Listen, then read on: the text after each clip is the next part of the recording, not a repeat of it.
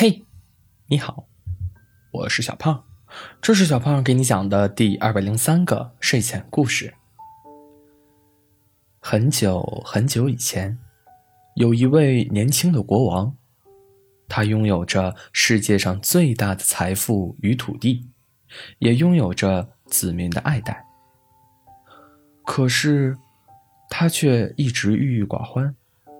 国王很喜欢玫瑰。王宫里便种满了各色的玫瑰，但是国王看不见。无论是在风中摇曳生姿的娇滴滴的玫瑰，还是画师笔下栩栩如生的玫瑰，国王都看不见。只是在国王的印象里，在很小的时候，他见过那种花，叫玫瑰。这可愁坏了大臣们。如此繁荣昌盛的国家，如此英明神武的国王，居然感到不幸福。大臣们想方设法的让国王开怀，却都以失败告终。一个大臣问：“我尊敬的陛下，您要怎样才能感到幸福呢？”国王摇摇头。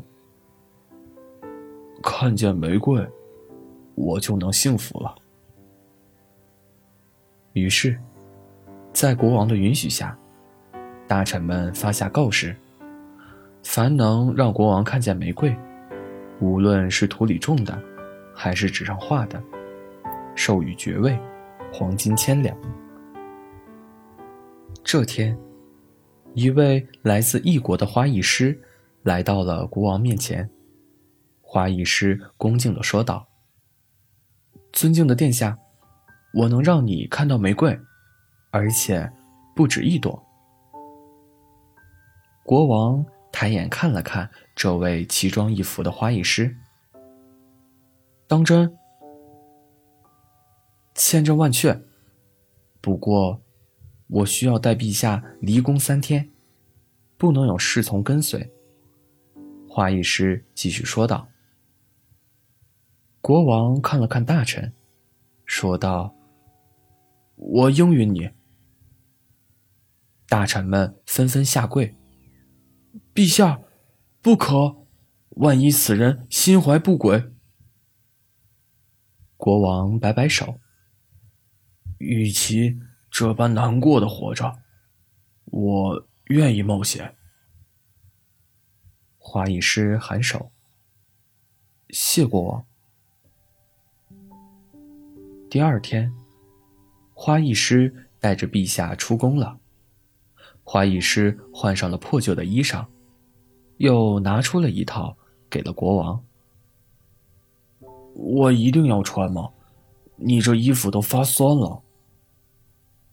国王捂着鼻子，花艺师点了点头。换上衣服后。花艺师又在国王脸上抹了一把泥，用剪刀剪乱了国王的头发。你大胆！国王看着镜子里的自己，震怒。陛下，事已至此，您只能相信我。花艺师打开小屋的门，微微欠身。国王跟着花艺师，来到了一片荒凉之地。街道旁尽是衣衫褴褛的人。花艺师带着国王坐在一处角落。陛下，接下来三天，吃食可就各凭本事了。国王看着那些为一点水便大打出手的虚弱的人们，心里。很不是滋味不可能，我可以忍受。国王坚定的说道。花艺师只是笑笑，没说话。